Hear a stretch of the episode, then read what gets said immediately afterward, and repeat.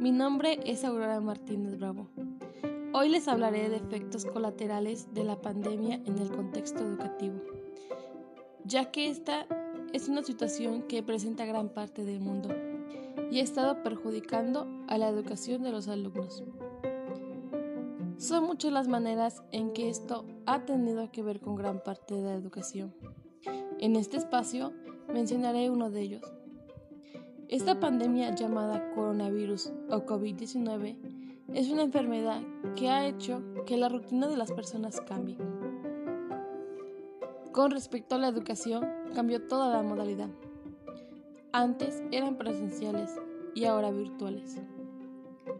Esto a simple vista no es algo perjudicial, pero lo es.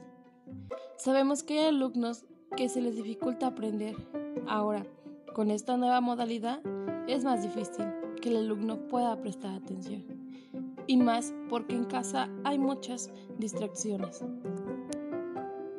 Otra manera en la que ha perjudicado es la parte de la economía, ya que con esta modalidad se necesitan aparatos electrónicos como celular, computadora, laptop o tableta para poder trabajar o recibir sus clases y hay padres que no cuentan con el dinero suficiente para poder tenerlos, ya que esto ha dejado a varias personas sin empleo.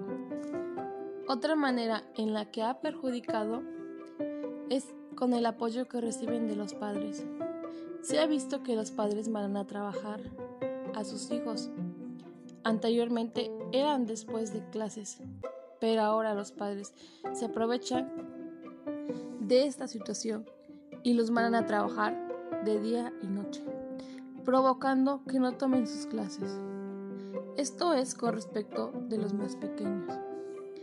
Pero en la parte de los adolescentes, ellos mismos pierden aún más el interés, por lo mismo de que no cuentan con los instrumentos necesarios. Se salen y deciden trabajar.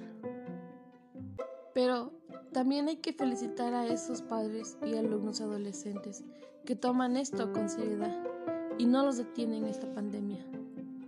Hay padres que dejan a un lado lo demás y deciden desempeñarse en la educación de sus hijos. Y alumnos que en verdad quieren estudiar y que estas barreras no los detienen. Otra consecuencia que yo considero muy importante y que considero que maestros y por qué no, también el gobierno. Tienen que dar solución. Es de los alumnos de comunidades rurales, comunidades que no cuentan con señal ni internet.